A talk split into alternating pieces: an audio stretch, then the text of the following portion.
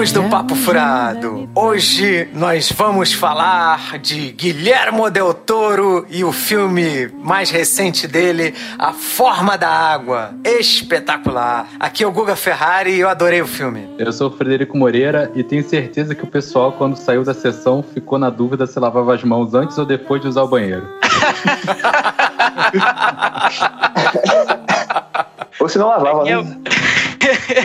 é, também. Aqui é Marcos Cardoso e durante o filme eu senti vontade de fazer xixi. Porra! Meu nome é Rogério Roma e o filme se passa na Guerra Fria, mas pouca gente sabe que também se passa numa água muito fria, porque ninguém viu o peru do, do bicho. Eu não falo pra você que você é perigoso, Rogério? Olha só. Olha a frase do cara. Puta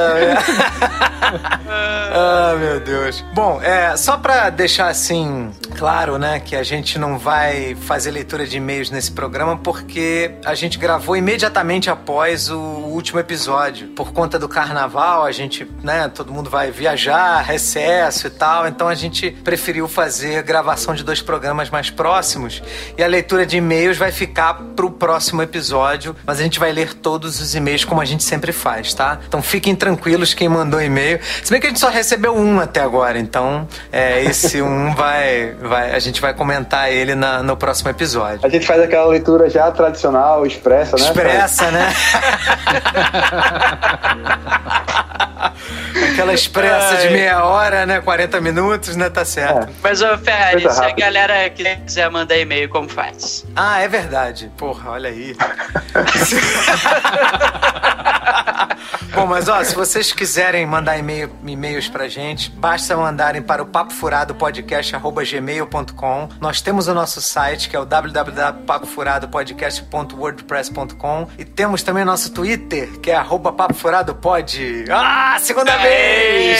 Aê, moleque. Segunda vez seguida e vai, vai chover. Então se comuniquem com a gente, porque é legal, cara, a gente ter esse contato com vocês, a gente saber opiniões, né? Perguntas, o que vocês quiserem falar, críticas, sugestões. A gente tá. A gente fica muito feliz de, receber todas as comunicações. É, a gente gosta tanto de receber e-mail que as nossas leituras duram aí 40 minutos, né? É verdade. Ou às vezes até um programa inteiro.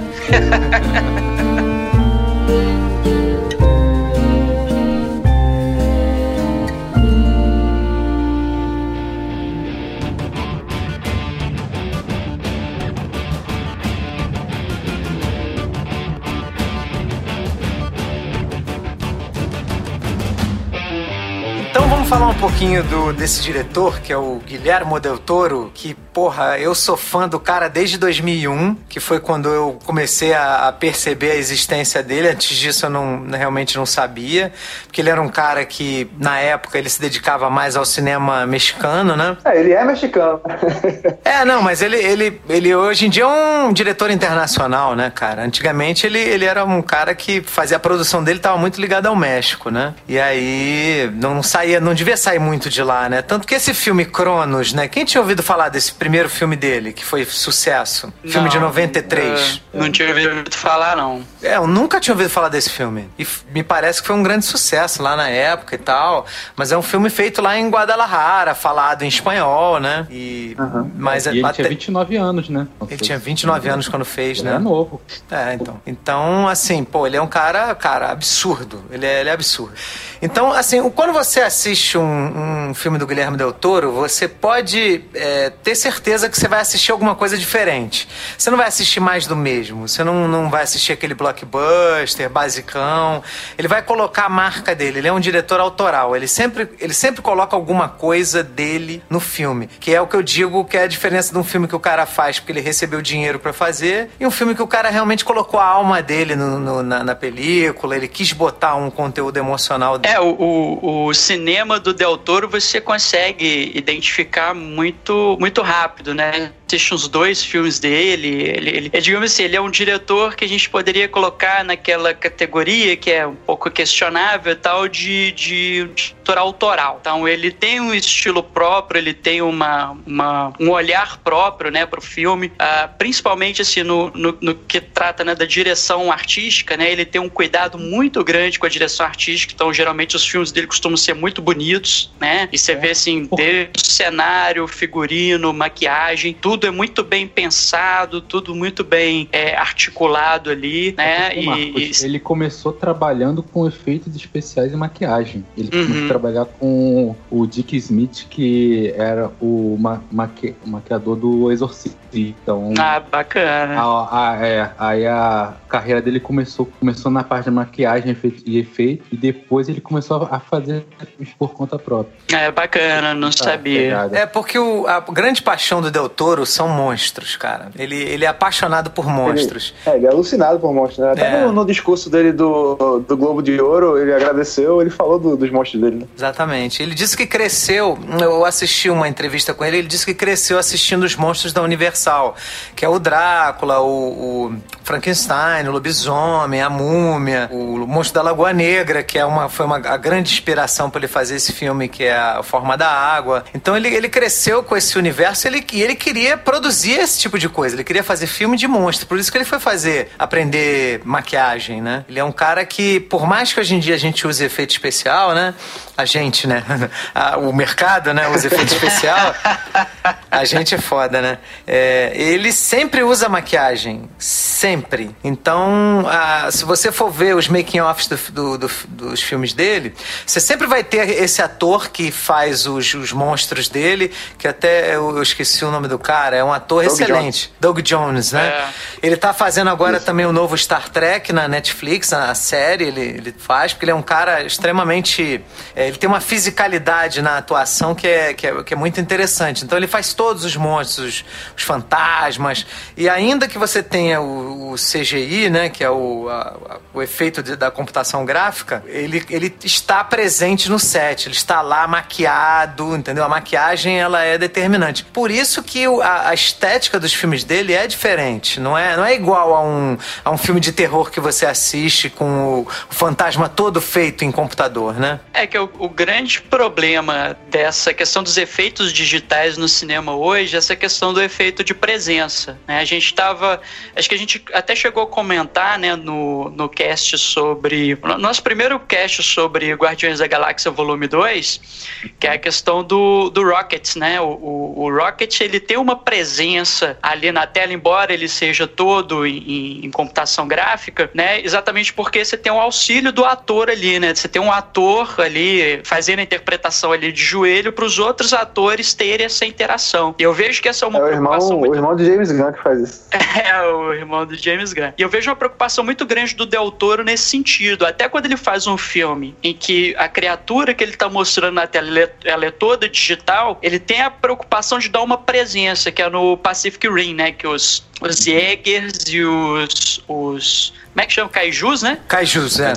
é. Os Jägers e os Kaijus, né? Que são os monstros. Os Jägers são os robôs, né? Que combatem os monstros que são os Kaijus. Você vê que o, o Kaiju, ele tem uma presença ali, ele tem um peso. Então ele toma, né? O, o, robô dá um soco no Kaiju, né? Ele, cara, ele, ele cai e você sente o peso do monstro caindo, assim, no, na tela, né? Não é igual esses filmes que a gente vê hoje, assim, que, né? Parece que a, a, a criatura não tá ali de verdade, por melhor que seja é, uhum. o desenho em CGI, você não sente a presença dele na tela, né? Então, uhum. o, o Del Toro, ele tem essa preocupação, né? Ele quer que aquilo ali pareça verossímil, né? Ele, ele quer que aquele mundo ali seja... Você acredite, né? Isso, isso favorece a narrativa, porque isso te dá uma sensação de imersão muito maior. É, pô, Pacific Rim acho que é, é o meu filme favorito do, do Guilherme Del Toro. Cara, Pacific Rim, é, cara, é um banquete nerd, tá? Se você é, é nerd e não assistiu Pacific Rim, pelo amor de Deus, para essa porra agora e vai assistir.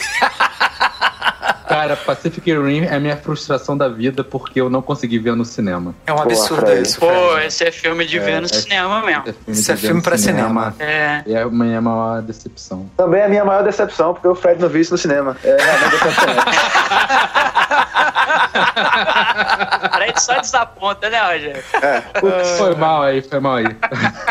Cara, eu fico abismado que assim, as pessoas não conhecem esse filme. Eu falo assim, pô, Não, Pacific Rim do caralho, nego. "Cara, Que filme é esse? Eu falei, pá, não é, não, é, possível que você não sabe que filme é esse. Porra! Aí eu, eu, eu tenho uma, uma amiga que tem uns filhos pequenos, né? Um dos filhos dela é um menino de 5 anos. Eu falei, vem cá, tu já mostrou Pacific Rim pra ele? Ela nem sei o que é isso. Eu falei, cara, tem que mostrar. É são monstros gigantes contra robôs gigantes. Qual criança não vai gostar disso? Ah, não, ele ainda não vê nada que tenha violência. 5 anos de idade. Eu falei, ó, deixa ele comigo tu vai ver. Vai ver essa porra toda. Vou mostrar essa porra toda pro moleque. O Ferrari levando o menino pro mau caminho. Porra. Não, não, é bom caminho, cara. Porra, Pacific Rim, meu irmão. Porra, pelo amor de Deus. Bom, vamos voltar aqui pro, pra carreira dele. De- Já já a gente volta pro Pacific Rim. Eu sei que é, é a grande é a grande ânsia nerd de falar desse filme. Mas o cara começou fazendo o tal do Cronos, né? Que é um, parece que uma, ele, ele, ele diz ele, né? Quis fazer uma história de vampiros diferente. Então é um cara que encontra um artefato feito por um alquimista. O alquimista, na realidade, tinha mais de, 100, de já quase 200 anos, ou mais de 100 anos, e ele encontra esse, esse artefato. E a partir daí, o artefato parece que o espeta e o infecta de alguma forma, e ele se torna um vampiro. Parece que ele tem que beber sangue, alguma coisa nesse sentido. A gente, eu não assisti o filme. Alguém assistiu Cronos aí? Não. Acho que não, né? Não. Não. Mas o Guilherme Del Toro disse que, que queria fazer um filme de vampiro diferente, né? Essa era a ideia dele. Não sei se a história é exatamente essa, eu vi só algumas cenas e eles explicando, né? E aí, depois do Cronos, ele, ele tenta fazer uma incursão nos Estados Unidos, dirigindo um filme com a Mira Sorvino. Que na época era uma atriz bem badalada, ela tava acabando de fazer o filme do Woody Allen, né? Que era o, aquela poderosa Afrodite, né? Que era ali em torno da década de 90, né? Esse mimi, ele, ela faz o tal do. Agora eu esqueci o nome em português, cara. O nome em inglês é Mimic. Eu acho que, não, que É eles mutação. não traduziram. É Mutação, Mutação. né? Que é um filme que é é meio. Deve ser meio assustador, especialmente pra quem não gosta de baratas, né, cara? Que são baratas mutantes gigantes que elas imitam o- a forma do ser humano pra caçar seres humanos pra se alimentar, né? Deles, né? Então é me- isso no, no metrô, né? No subsolo, né? Meio sinistro, assim, pra quem tem né? fobia de barata, né? Mas foi um filme Barata assim, voadora. meio barata voadora, né?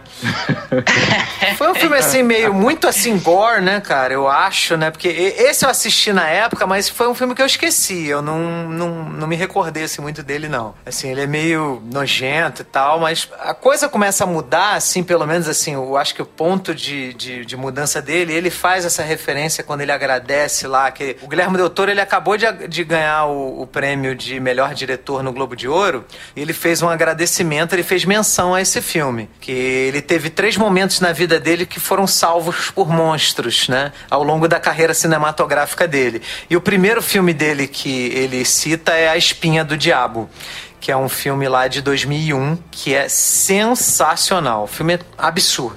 Eu assisti na Mostra de Cinema do Rio na época, eu não, não sabia quem era ele, e a partir do momento que eu assisti esse filme, é um filme que ele, que ele é falado em espanhol, se eu não me engano, deve ser filmado no México, né? E ele se passa numa época da, da Guerra Civil Espanhola, que me parece ser uma época muito marcante pro, pro Guilherme Del Toro, né? E ele se passa num orfanato. O filme é muito legal e é um filme de fantasma, né? É um filme muito maneiro. Eu não vou ficar aqui falando muito, porque de repente alguém quer assistir. O filme tem uma pegada assim bem interessante. Eu acho que. que- quem assistiu A Espinha do Diabo aqui? Ninguém, né? Só tu. Também não. Só vi. eu também, É né? melhor você parar de fazer essa pergunta. É, é melhor eu parar, né? Eu vou deixar você. é, Não, não, mas, mas daí pra frente vai melhorar. Dá, daqui Ah, pra frente vai é, melhorar, é. né?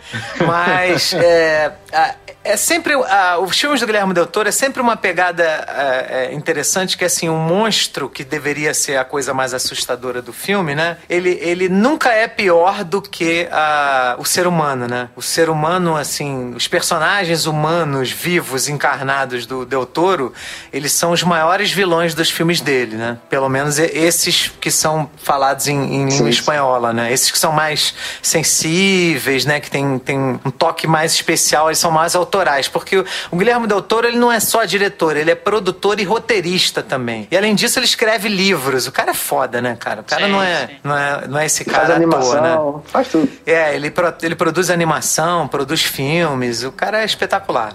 Bom, aí o próximo todo mundo assistiu nessa porra, né? Blade 2. vocês não fazem mais do que a obrigação de vocês. E Blade 2, cara, é o, pra mim é o melhor filme do Blade. É, é, é assim, até porque não tem muito como comparar, porque ele é disparado melhor, não tem. Se você não assistiu nenhum filme do Blade, assista Blade 2 e você pode ir pra casa tranquilo, entendeu? Porque agora você só tem como assistir em casa mesmo, né? Então você já dorme é, tranquilo. Não, não tem como. Que é o melhor filme do Blade, é, é, é muito bom, é muito bom. É, é, um nível assim muito acima. Blade 2 é... E aí ele, ele, ele volta a trabalhar com o Ron Perlman, que é um ator que ele começou trabalhando em Cronos anos e ele segue trabalhando com, com ele, né? E o Ron Perlman é uma, é uma figura muito exótica, né? Nos filmes que ele faz, a começar lá pelo filme do, do Nome da Rosa, né? Que foi a primeira vez que eu vi na tela, que ele faz aquele corcunda lá no Nome da Rosa. Isso. Que é uma figura bem, né? Estranha, né? Então... É, ele faz a Guerra do Fogo também. Também faz a Guerra do Fogo. Ele, ele é um ator que, que gosta desses papéis, assim, né? Diferentes, né? E aí uhum. o Guilherme Del Toro, que gosta desse cinema, assim, muito muito, né, bizarro, né? Convidou provavelmente lá no, no primeiro filme, gostou de trabalhar com ele e daí em diante os caras começaram a trabalhar juntos, né? Porque no Blade Sim. 2 ele faz um vampiro, porra, mega maneiro. Muito maneiro. É. E o Ron Perlman, acho que encaixa bem nesse universo do Del Toro, que o Del Toro ele gosta de trabalhar muito com o bizarro, né? Com o exótico, com o estranho e tal. A própria fisionomia, né, do, do Ron Perlman já é uma fisionomia diferente, né? Não, não tô dizendo que o cara é feio, não assim, mas a, a fisionomia dele é uma fisionomia estranha, assim. Tá dizendo assim. É. Não, ele não é um cara bonito, mas, porra, né, também, assim, sei lá, né? Gosto não se discute, né? Mas. Mas ele é Mas sensacional, é, cara. Ele é um excelente ator. Ele é um excelente ator. Né? Eu gosto, gosto bastante dele. É, tanto que ele vai fazer, ele vira meio que o ator fetiche do, do Del Toro mesmo, né? Que faz o Blade Sim. 2, faz o Pacific Rim, né? Vai fazer os dois Hellboys, né? Como protagonista, né? Então, tra, tra, os dois trabalham bastante juntos, né? E nesse Cronos que eu não tinha visto ainda, mas que, né? Os dois trabalharam juntos também. É, e eles estavam até querendo fazer. E aí ele, ele é escolhido, o Ron Perlman, para ser o protagonista do Hellboy, né? Para ser o próprio Hellboy. Eles fizeram dois filmes e iriam fazer um terceiro, só que na Universal parece que não, não liberou verba.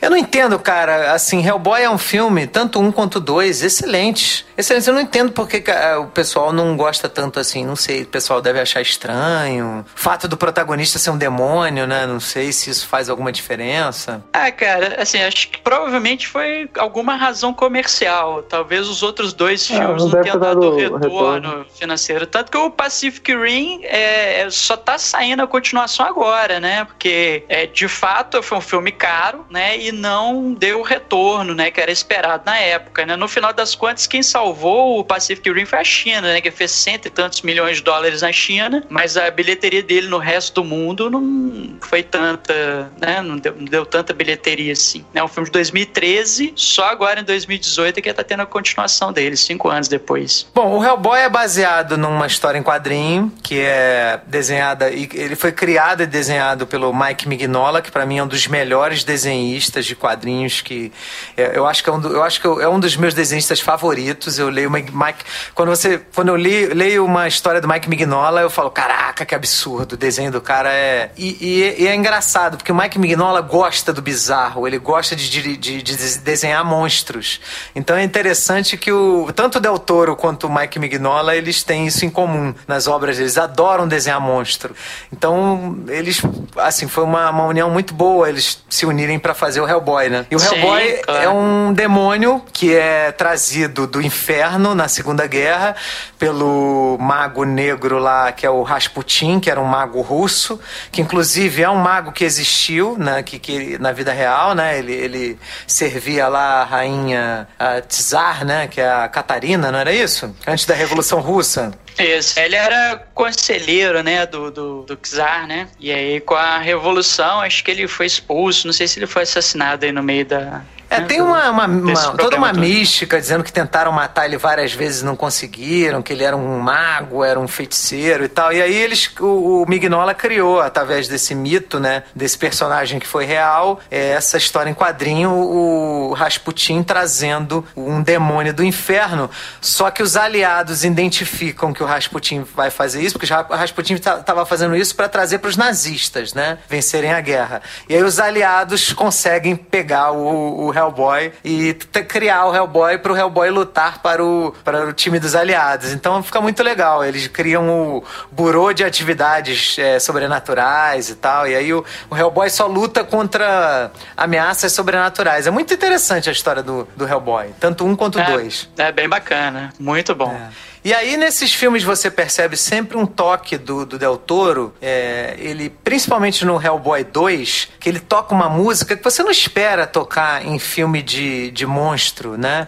Que é uma música romântica, que o, o, o, parceiro do Hellboy, que é o Abe Sapien, que é também é, interpretado pelo Doug Jones, que é o cara que também faz todos os filmes de monstro com, com o Guilherme Del Toro, ele se apaixona por uma princesa elfa. E aí eles tocam uma música, né, do, do romântica do Barry Manilow, que é o Can't Smile Without You, sabe? E é muito interessante, porque você não espera, né, escutar essa música no, no, no, no, no filme desse, né, que tem monstro. E aí tá lá uma cena do Hellboy tomando cerveja com o Abe Sapien, e o Abe Sapien lá no mó fossa, porque ele tá apaixonado pela princesa, aí tocando a música romântica. Cara, é muito maneiro, cara. É muito, muito interessante você assistir isso. Então, assim, você sabe que o diretor colocou ali uma marca, uma coisa que ele gosta, uma, uma coisa sensível, né? Então é muito, muito, muito legal os filmes do, do Del Toro, né? Acho que é uma coisa que a gente pode dizer que é marca, né, do, do autor mesmo, essa questão da humanização do monstro, né? É, ele, na verdade, o que ele faz é inverter os papéis, né? É, ele, ele, ele bota muitas vezes o humano como monstro no filme, o monstro como humanizado, né? Digamos assim. Então, o monstro que normalmente é, nutre os sentimentos mais nobres e tudo mais, né? É, né? É virtuoso, né? Se apaixona e tudo mais. E o humano ele vem é, fazer essa coisa do né, do, do, antagonista, né, do vilão. Geralmente o vilão é humano, né? Então você vê, por exemplo, no, no labirinto do fauno, né?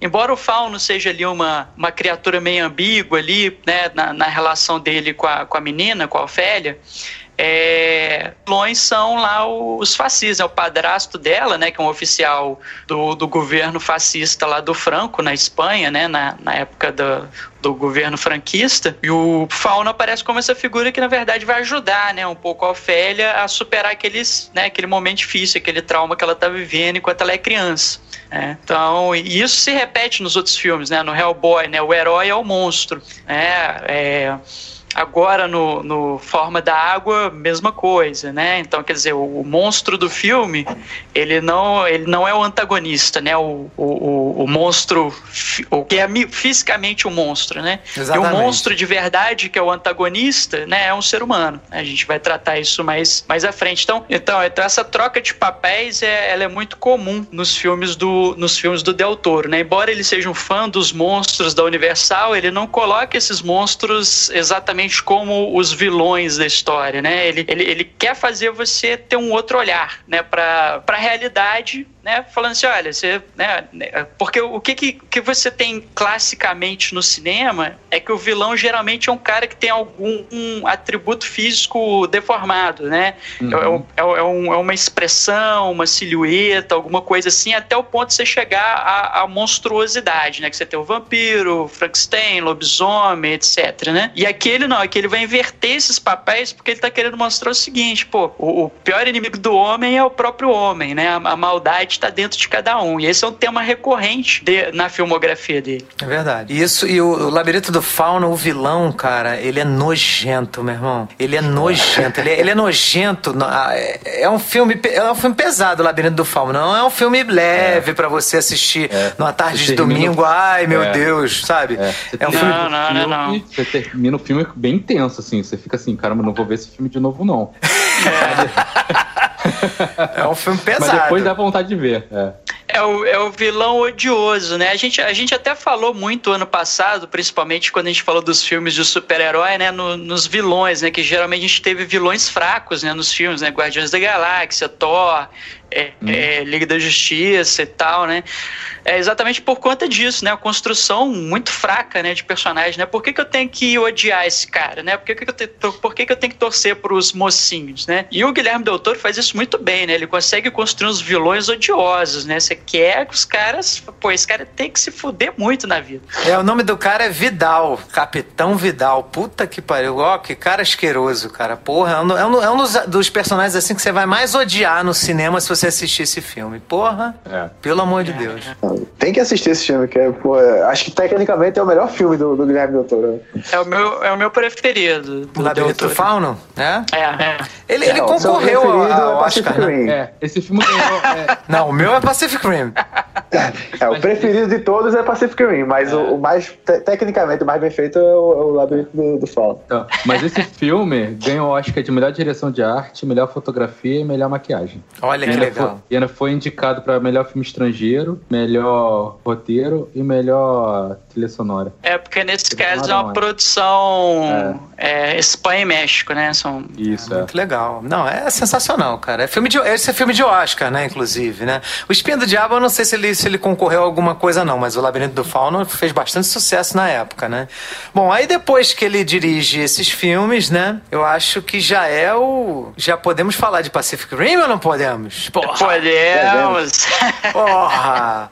Eu sei que o Del Toro, cara, ele, ele gosta tanto de monstro que ele se mete, cada hora ele quer dirigir uma coisa, cada hora ele quer fazer um negócio. Ele ia dirigir o Hobbit, não dirigiu.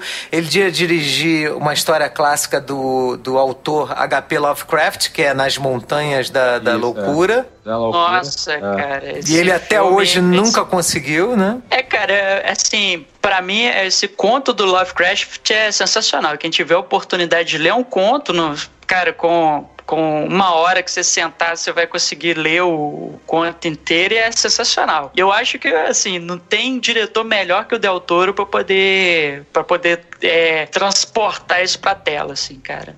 Sensacional. E ele tá batalhando tem bastante tempo já para poder fazer esse filme. É, eu acho que ele vai conseguir fazer essa porra só em forma de série, tipo numa dessas, é, desses streamings aí, né? Netflix, né? A Amazon. É, pra fechar, fazer um filme com a Netflix Netflix, porque não tem material do conto para poder fazer série, não. Não, né? É, só se for uma minissérie, assim, quatro episódios, alguma coisa assim, mas. Coisa é, curta, né? Então, não, mas quando ele, se ele ganhar o Oscar, ele vai conseguir financiamento para fazer os filmes. Facilita o trabalho dele. então vamos torcer, né, cara, pra ele ganhar, é. né? É. Ele tá concorrendo agora, né? Melhor diretor, não tá? Então, Pelo Oscar do ah, Forma tá. d'Água? Não, tre tá 13 categorias. Forma d'Água o filme com mais indicações nessa edição do Oscar. Cara, eu espero muito que ganhe, cara, esse filme. Porque é um filme nerd, né, cara? É muito maneiro isso.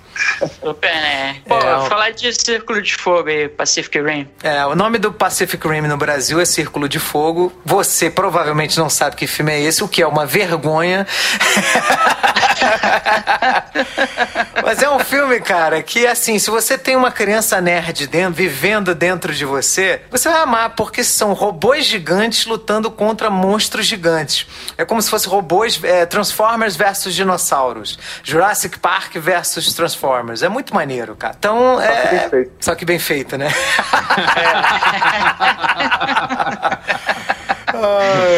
é. é que se o se o Michael Bay tivesse talento, né, teria sido Transformers, né? Com certeza. Sim, sim. Porra. E aí ele põe uma coisa, porque aí entra a, a, questão pessoal do diretor. Ele não vai só botar um robô gigante, controlado remotamente, não. Ele coloca um robô gigante, controlado por duas pessoas que precisam ter uma, um vínculo emocional e uma afinidade mental, de forma que as duas mentes sincronizadas consigam controlar controlar o monstro. E para isso você tem que. É, o robô, né? Desculpa, o monstro é, é um robô.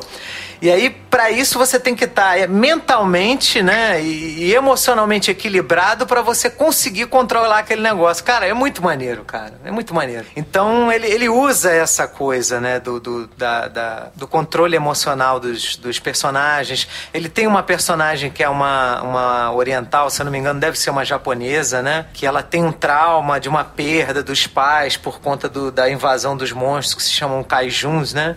E aí isso interfere na forma como ela vai lá operar lá o, o robô.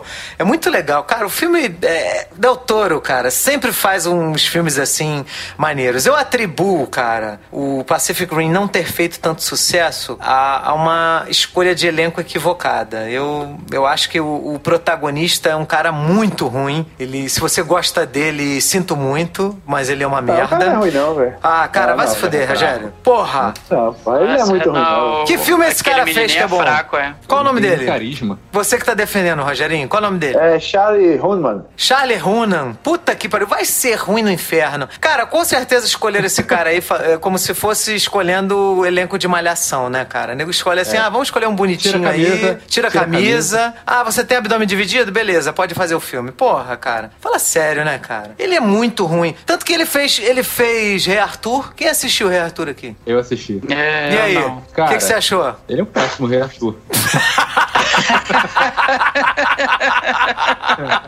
Não, mas ele fez um filme do explorador, acho que é A Cidade Perdida Z, ele tá bem no filme. O filme é legal. É, nesse filme elogiaram ele, mas eu não vi, não. Ah, não, pelo amor de Deus. Mas, ele faz aquele, aquela cara, série, né? Sons of Anarchy, né? Yeah. É, por isso que ele foi escolhido. Ron Perlman. Com o Ron Perlman. É, por isso que ele foi escolhido pra fazer essa porra, porque o Ron Perlman deve ter apresentado ele pro Del Toro, o Del Toro falou, ah, vou escolher esse cara aí pra fazer Pacific Rim. Só que ele é muito ruim. Ele não tem carisma nenhum, cara.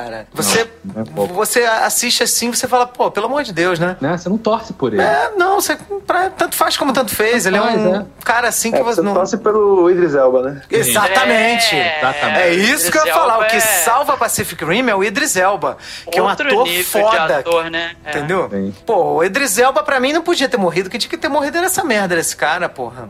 Inclusive, o, porra, a melhor fala do filme é do. As melhores falas do filme é do Idris Elba. O Idris Elba domina o filme. O Idris Elba é foda. Ele chega no. Tem uma, uma parte lá que o, o Charlie Hunnam tá de mimimi, não quer mais participar da iniciativa Jagger e tal. Aí ele fala assim: ó, você não ouviu as novidades, não? Não tá vendo as notícias, não? O mundo vai acabar. Onde é que tu prefere morrer? Aqui, onde você tá, ou num Jagger? Caralho, meu irmão. É. Eu falei, puta que pariu! Porra. E, cara, a trilha sonora do, do Pacific Rim é muito é maneira, muito, cara. É muito É muito maneira. É do, malhar, eu cansei é de malhar escutando. do Game of Thrones. É do mesmo compositor que ah, faz maneiro. a trilha do, do, Game of Thrones, que é o. É um, ele é o quê? Ele é, ele é indiano, ele é né? É alemão, alemão, né? É. Nome diferente, né, cara? é, o nome dele é indiano, ele é descendente, né? Assim, mas ele é alemão. É, Raul. Como é que fala aí o nome dele, hein, Rogério? Pô, Yamin Juandi, é uma coisa assim, velho. Pô, você tem um cara.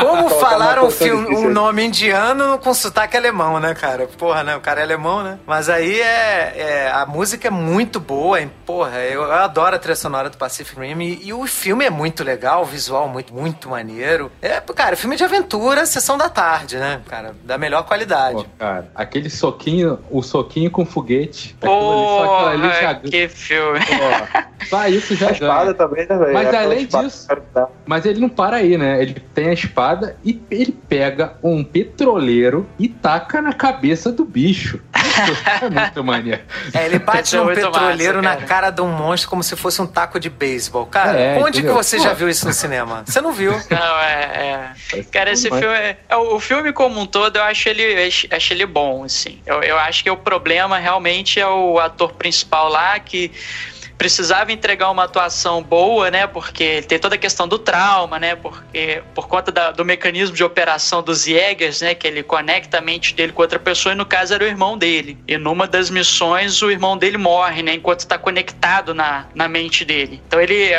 para ele é um trauma muito maior, né? Porque ele tava, né? Ele tava sentindo o que o irmão dele estava sentindo quando o irmão dele morre. Então ele tem que sofrer a dor da perda do irmão e saber o que, que o irmão dele sentiu quando morreu, né? E aí você bota, aí você bota um cara do, da estirpe dele pra poder interpretar, não rola, né? Um ator desse naipe, né? Porra, porra, cara. Não dá, é né, foda, cara? É foda. E ele é muito ruim, ele é muito ruim. Ele é muito É. ruim. Se É, vocês forem realmente assistir, o- a gente não tá exagerando, sabe? Ele é muito ruim, não tem como. Não, vocês estão Foda. exagerando. É. Não estamos não, Rogério.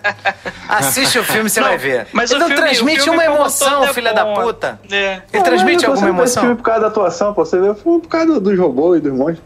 Ah, não, não é bem assim, não. Não é bem assim, não. Cara, vocês- por isso que eu falei, cara, botava um Rio Jackman ali pra fazer esse papel, porra, o filme bombava, cara. É verdade. Bombava. É verdade, é verdade. Isso é outro nível. Então, Cara, assim, o problema desse filme é que você não consegue ir pro cinema pra assistir com a namorada. Você tem que assistir sozinho, velho. Mas é, É. isso que eu, É. Mas é, olha aí, uma o efeito Rio Jackman também ia atuar nesse campo aí. Eu tive uma ex-namorada que ela adorava X-Men. Eu falei, ah, é? Por que, que você gosta dos filmes da X-Men? Ah, porque eu amo o Wolverine. Olha aí. Tá vendo? olha só, 15 segundos de Rio Jackman pelado já faz aí a bilheteria do Pacific Rim aumentar aí uns 50 milhões de dólares. Prosseguindo aí pra filmografia do, do Del Toro, né? E aí, depois de Pacific Rim, ele finalmente. Ah, ele dirige a Colina Escarlate. Escarlate. Que filmaço, cara. Sim. Que filmaço. Colina Escarlate é um filme de, de casa mal assombrada, né? Passado na, na época vitoriana. Então é um filme, assim, com uma direção de arte muito bem cuidada. é fantástico, cara. O filme visualmente é lindíssimo. O filme é muito bonito visualmente, né, cara? As cores. O que é interessante na, na filmografia do Del Toro é que, é que, assim, a, a direção de arte, ela, ela contribui com a narrativa, né? O filme não é só bonito por ser bonito, não. Assim, a- a- as cores, o cenário, tudo ajuda a contar a história, né? Então, assim, pô, ele mostra aquela casa decrépita, mas tem toda uma história que você descobre por que, que a casa é daquele jeito, que é uma propriedade, né? Que, né, que o, eles é, eram nobres e tal, mas estão falidos e tudo mais, né? Então, né, o, o cara, mesmo tendo lá um título de nobreza, ele tem que se virar mesmo ele mesmo para consertar a casa, ter poucos empregados. Então, tu- tudo ali, cara, te ajuda a contar um, um, um pouquinho a história. Assim, eu acho muito interessante. Assim, nada, nenhum, nenhum elemento que você vê em cena nos filmes do, do Del Toro é à toa. Assim, tudo, tudo, tudo contribui para a história. É verdade. E esse filme tem na Netflix. Quem não assistiu, para de ouvir aqui o programa e vai lá assistir, porque sabe, não sabe Pô, o que É, vale a pena. Com certeza, com certeza, né? Embora assim, eu, eu não acho um filme excelente, assim, não. Dou um nota 4 pra ele, né? A Colina Escarlate, mas assim, é é um filme muito bom. Não, e, Um filme e- e esse filme também tem o efeito Charlie Hunnam, né? Porque ele também tá nesse filme e você, não, e você torce pra ele se fuder. Você torce a favor do vilão pra ele se fuder. Caraca, pior que é mesmo, né? É, cara. Pô, pode pensar. Assiste o filme pra ver se você não vai é porque, torcer contra ele. Coitado, o, o Tom Hiddleston, né, que é o, é o mesmo ator que faz o Loki, né, no- nos filmes do, do, do universo Marvel, é, é- é- o, cara, é um- o cara é um monstro, né, o cara é muito melhor ator do que o Charlie Hunnam, né? então ele aparece em tela perto do Tom Hiddleston e fica, né, tipo, é tipo a gente tava falando do, do Gary Oldman com o Keanu Reeves, né, bota os dois na mesma cena, sacanagem, pô. É verdade, o Tom Hiddleston é absurdo, né, cara? E ele tá muito bem nesse filme, muito bem. Bom, e tem a Jessica Chastain também, pô, é Também. lindíssima, excelente atriz, cara. A menina que fez também a Alice também, que é muito boa, garota. Esqueci Sim. o nome dela. Também é, É, uma é- boa é, atriz. não- Mia Wasikowska. Mia Wasikowska. Caraca, que nome, hein? Porra. E o pai dela também é um, é um ator que eu gosto muito. Ele, ele é um ator do, daquela série Supernatural. Ele, é- ele, é- ele é maneiro, ele é muito maneiro aquele ator. Eu gosto dele. Então, é, o Colina Escarlate é um, é um filme de, de casa mal assombrada, mas ao mesmo tempo também é uma história de amor. O, o Del Toro, ele gosta. E isso é uma coisa, cara, que eu. eu- eu- o que, que vocês acham sobre isso, né, cara? Que hoje em dia parece que você não pode mais colocar história de amor nos filmes, que aí parece que você é brega, você é fora de moda, sabe? É, O Del Toro tá sempre colocando histórias de amor nos filmes dele, né? E, e- e isso hoje em dia é mal visto, cara. O que, que vocês, vocês- vocês percebem isso isso também? Não, não, não percebe, não? Muito, eu não vejo muito como algo mal visto, não. É porque, por exemplo, a, você teve o filme da Mulher Maravilha, né? Aí botou ela, né, se apaixonando, aquela coisa toda. Ela é a, né, personagem lá do, do amor e tal. Pô, um bando de gente veio falar que o filme era brega, que o filme era tosco. E aí, se você coloca romance em alguns filmes assim que seriam mais de aventura ou outro gênero, o pessoal não aceita, rejeita. Eu não É, sei, cara, de repente. eu acho isso uma bobagem, assim, sem, sem tamanho. Uma É porque bobagem até parece que o ser humano não tem amor na vida, né, cara? É, parece é, que não é eu- a nossa emoção mais poderosa, né, porra? Sim. É, o, que, o que devia estar sendo discutido é se, tá- se é um romance bem construído ou mal construído. É, Exatamente, exatamente. Entendeu? Assim, Tipo, eu acho, eu, eu acho o romance da Mulher Maravilha com o Steve Trevor, eu achei muito bem construído. Agora é Também. diferente, né? É diferente do Anakin com a Padmé. Putz, é, nossa, caraca. Aquilo é um desastre total, né? É Veja verdade. que em qual escala, né, de Keanu Reeves Sim. tá o... Vamos vou inventar a escala Keanu Reeves aqui? Tipo, Porra, mas olha só, eu gosto do Keanu mas o Reeves, Keanu gente, Reeves ó. é bom, porra. Tá, Ô, Rogério, você vai deixar esse pessoal falar mal do Keanu Reeves aí, Rogério? O Keanu Reeves é o John Wick, velho. Vocês não podem falar mal do cara. É, está- vocês É, estão é proibidos de falar É, é mal do. Keanu Reeves nesse Não, podcast. o o Keanu Reeves é bom pra papel que não precisa atuar, né, gente? Vamos combinar. É, ele dá porrada do início ao fim, John Wick. Por isso que Cara, ele é excelente. Não falemos mal de John Wick nesse podcast. John Ah, Wick é o não, melhor. não. Ninguém falar. falando mal do John Wick, a gente tá falando mal do Keanu Reeves.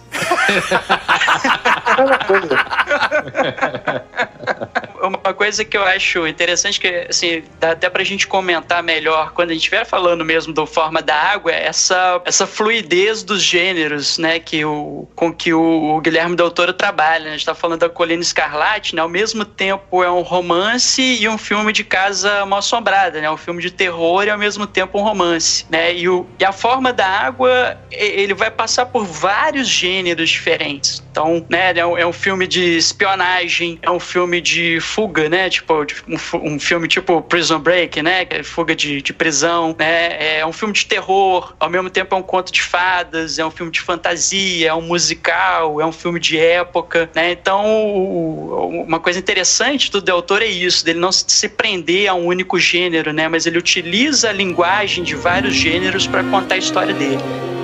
When he looks at me, he does not know how I am incomplete. He sees me as I am.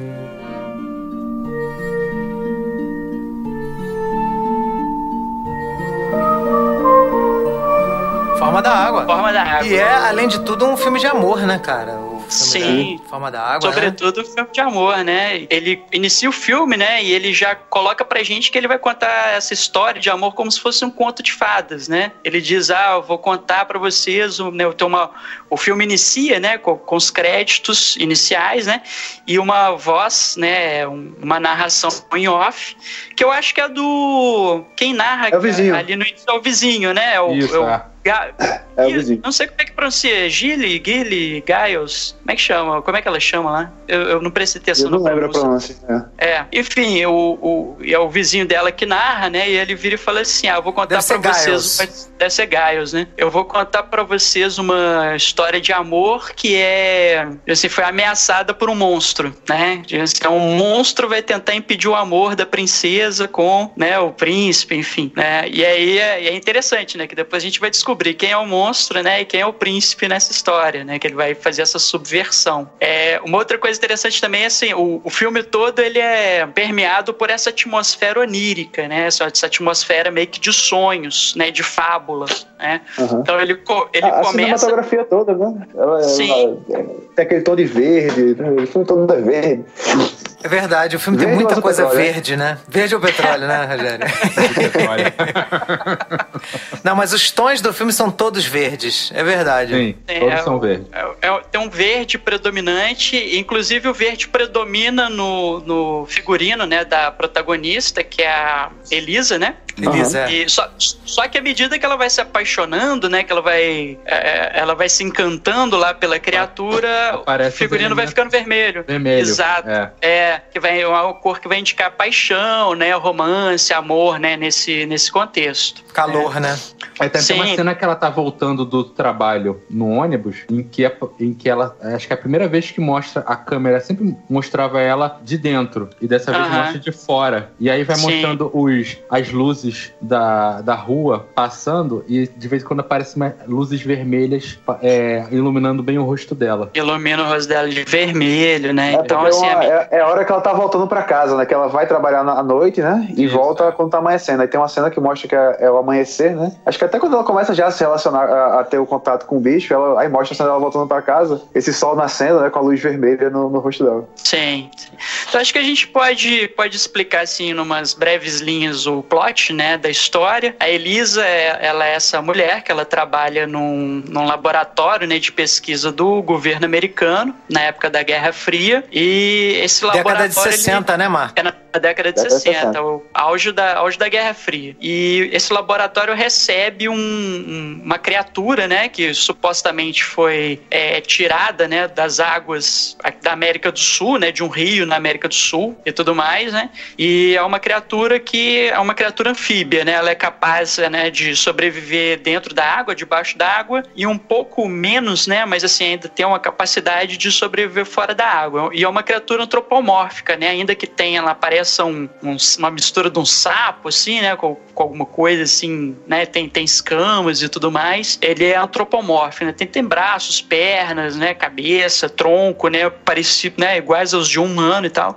E segundo o filme conta, né? Parece que essa criatura era venerada como um deus pelos nativos da América do Sul, de onde ele foi, de onde ele foi tirado, né? Ele cita a Amazônia, não cita? Cita. Cita. é porque é uma Amazônia, referência né? ao, ao monstro da Lagoa Negra, né? Que é um Exatamente. filme clássico de 1954, né, da, da Universal, e o filme se passa, né, na floresta amazônica. É, e nessa época tudo vinha da Amazônia, né? Tudo que era... É, o, que era o estranho, oculto, né? Tal, Exatamente, é. Da, da Amazônia. Sim. Ah, então pode ser o primeiro Oscar do Brasil aí. É, não, não é só isso que tem no, de brasileiro no filme. Tem Carmen Miranda no filme, né, cara? Muito legal. Miranda, cara. Muito, muito bom, é. maneiro. Muito maneiro tocar a música é. da Carmen Miranda no meio do filme. Pô, eu Sim. fiquei, eu fiquei, pô, eu fiquei abismado. Eu fiquei, pô, achei. E a gente entendeu o que ela estava sendo cantado, né? Exatamente, Sim. é.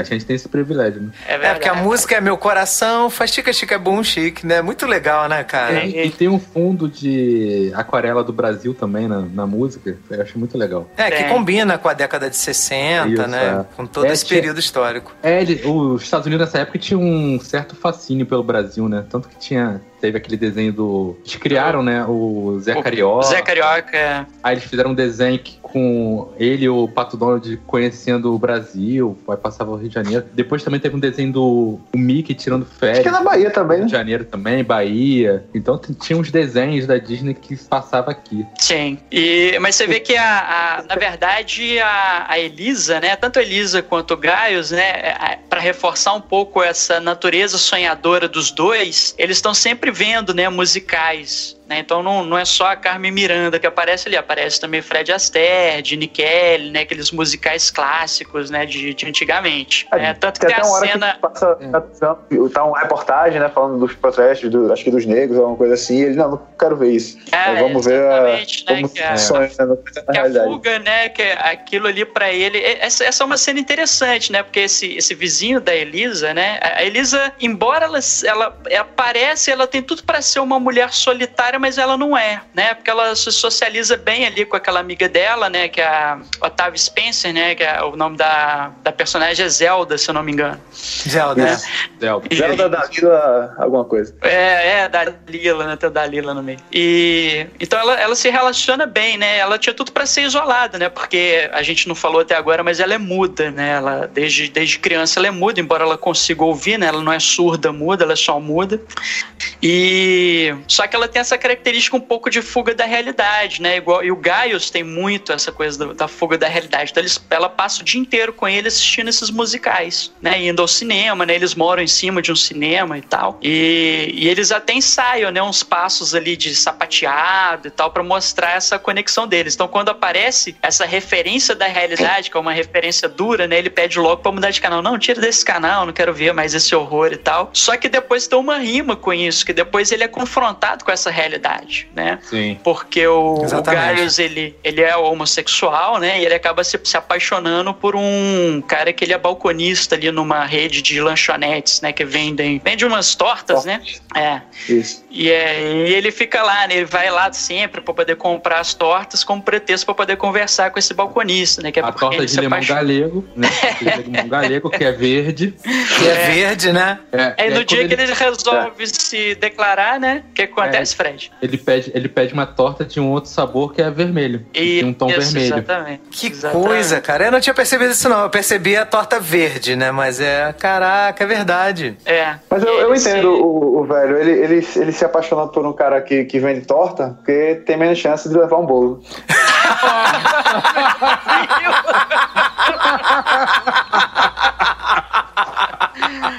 Meu Esse. Rogério é fogo, rapaz. Que isso? Ah, e essa cena é interessante porque ele é confrontado de volta com a realidade, né? Porque é, ele se declara, né? Sofre ali a rejeição, né? O cara não, não gosta. E logo na sequência entra um casal de negros, né? Pra pedir uma torta. E o cara vira e fala assim: olha, vocês vão ter que sair daqui porque todos esses lugares estão reservados, né? E, o- e a lanchonete tá completamente vazia, né? É só pode Ah, pegar é. pra levar pra casa, né?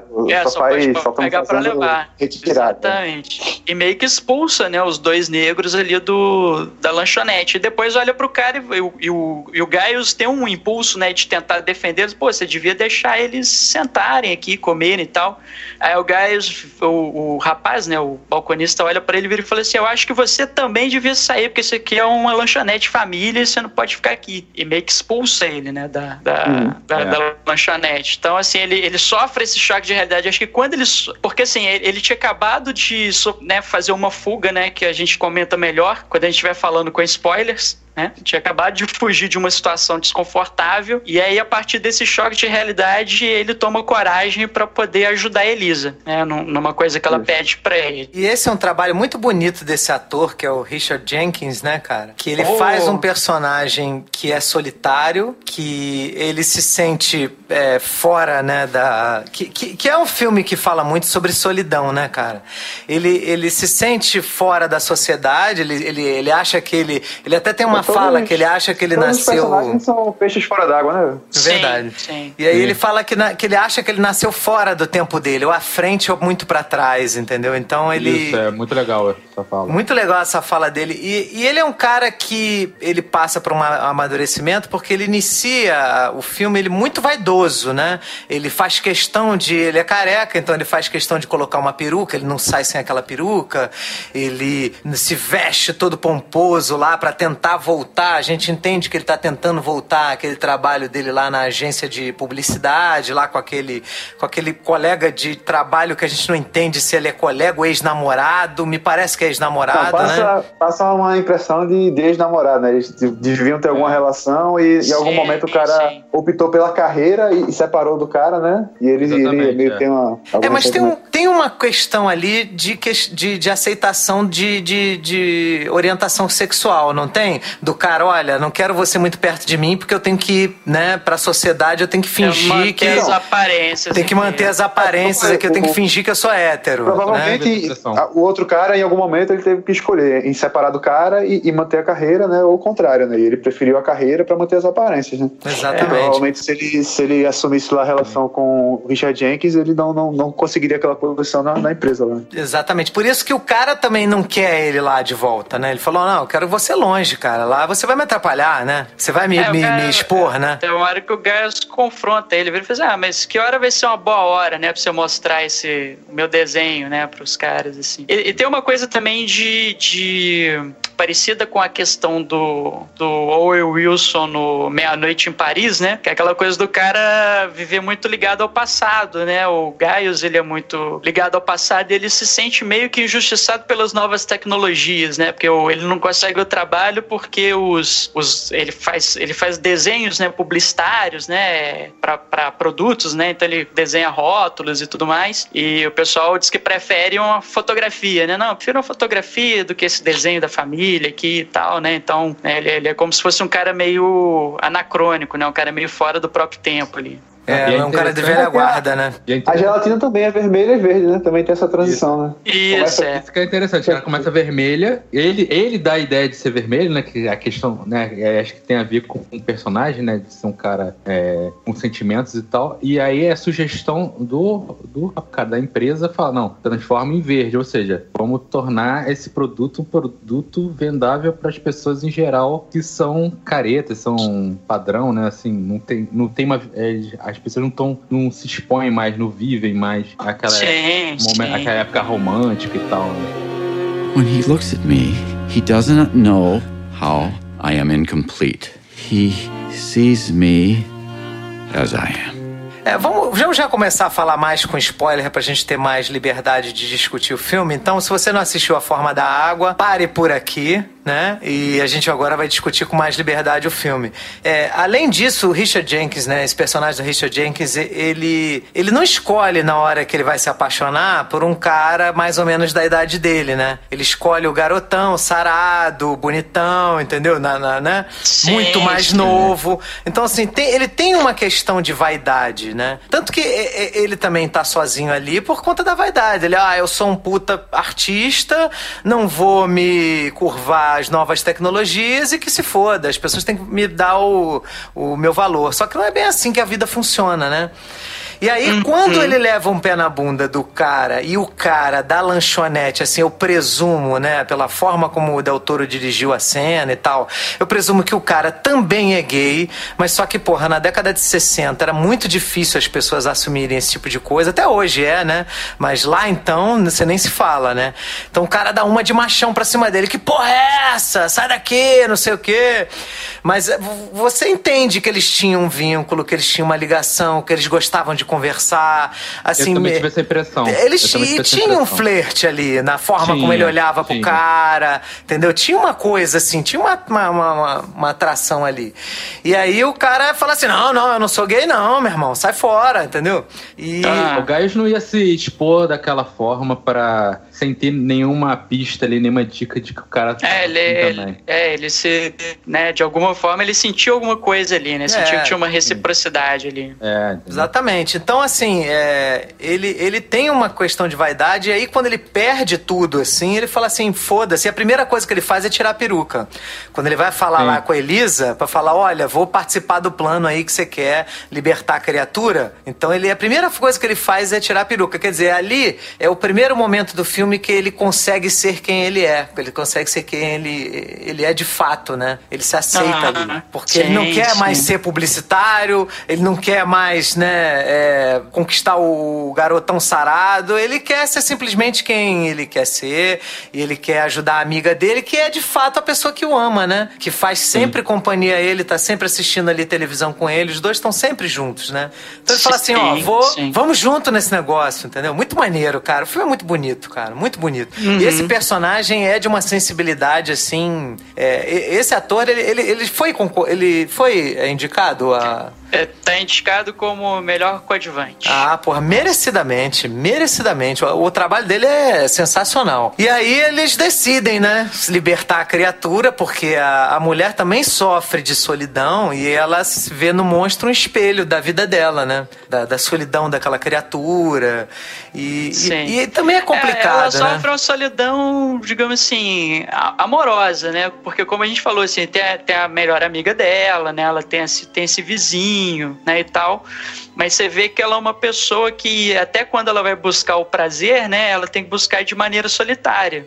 É, é, até uma cena assim que eu achei muito bonita, cara, assim, do no início do filme que que foge um pouco desse assim, padrão de filme que a gente vê hoje em dia, né? Que é a cena da masturbação dela, né? Na, na banheira. Na banheira. Então é uma cena que combina muito com a temática do filme porque ela tirava, né, o prazer dela da água, mas faltava, né, um outro ali para que para ela poder compartilhar desse, desse prazer, né? E ela vai encontrar na criatura essa essa completude, né, que tá faltando ali, assim.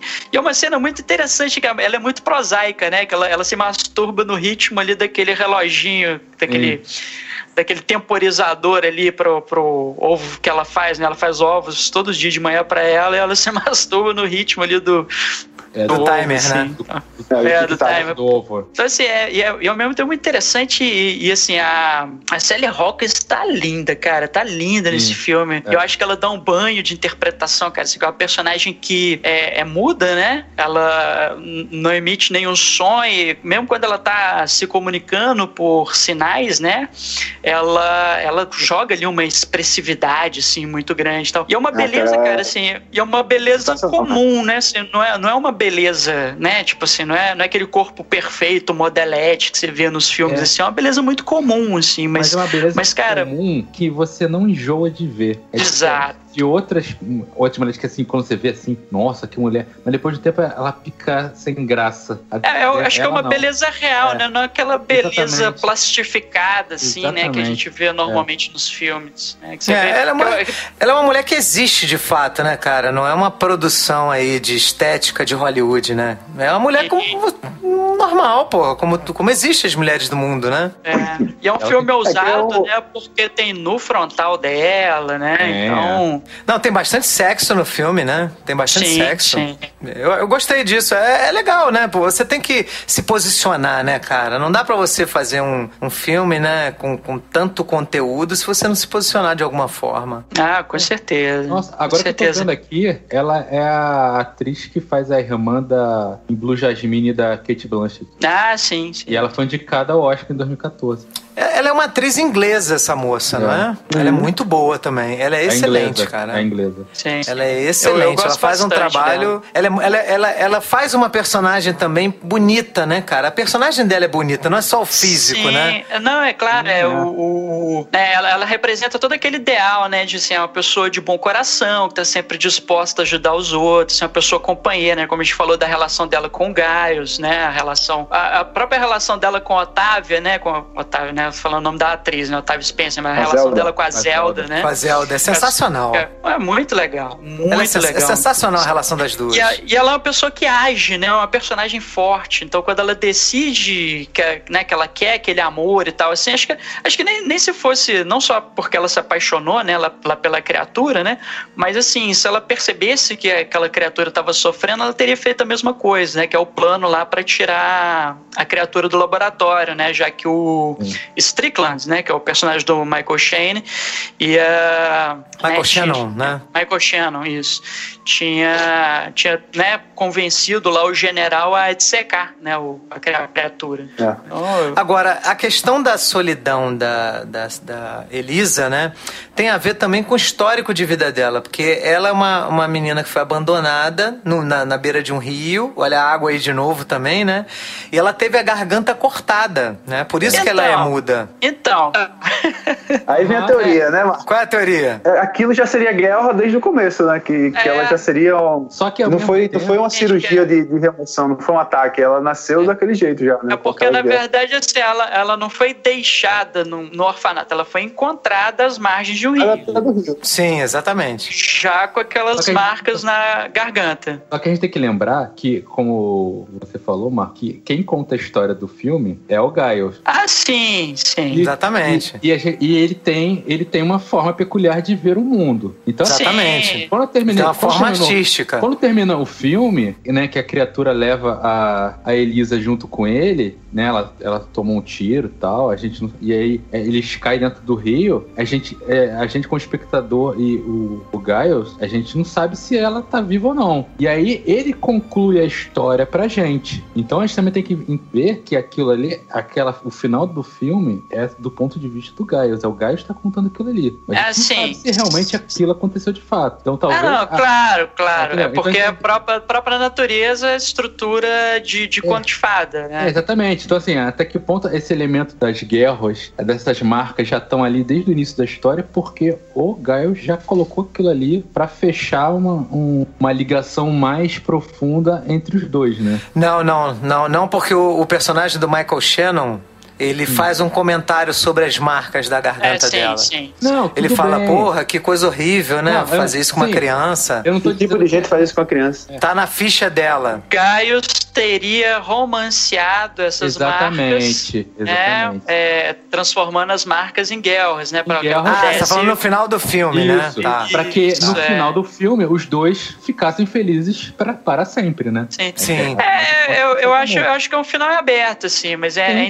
interessante porque o, o Guilherme Del Toro ele vai colocando esses elementos de ambiguidade, né? Ele vai construindo esses elementos. Pô, ela, ela é uma órfã, mas não é uma órfã que foi deixada no orfanato, né? Uma órfã que foi encontrada, né? Na, na margem de um rio, né? E tem essas marcas desde que nasceu, que ninguém sabe quem fez e tudo mais. E aí, no, no final, dá a entender que foi, o, foi lá a criatura que transformou as marcas em guerras, mas elas poderiam ser guerras desde o início, né? Então, então para mim, eu acho que o final em aberto, assim, né? Eu acho que é interessante ele permanecer assim. Mas realmente, é. assim, o fato, fato do, da história toda ser contada do ponto de vista do Gaius, e o Gaius esse cara romântico, né? Esse cara é. sonhador, assim como a própria Elisa, né? É, pode ser uma, digamos assim, uma, uma maneira dele fechar é, né? a história. Mais um, mais um elemento de ambiguidade também que o Guilherme Del Toro coloca. Claro, claro. E é bom que faz conexão com o Waterworld, né? Do Kevin Costner.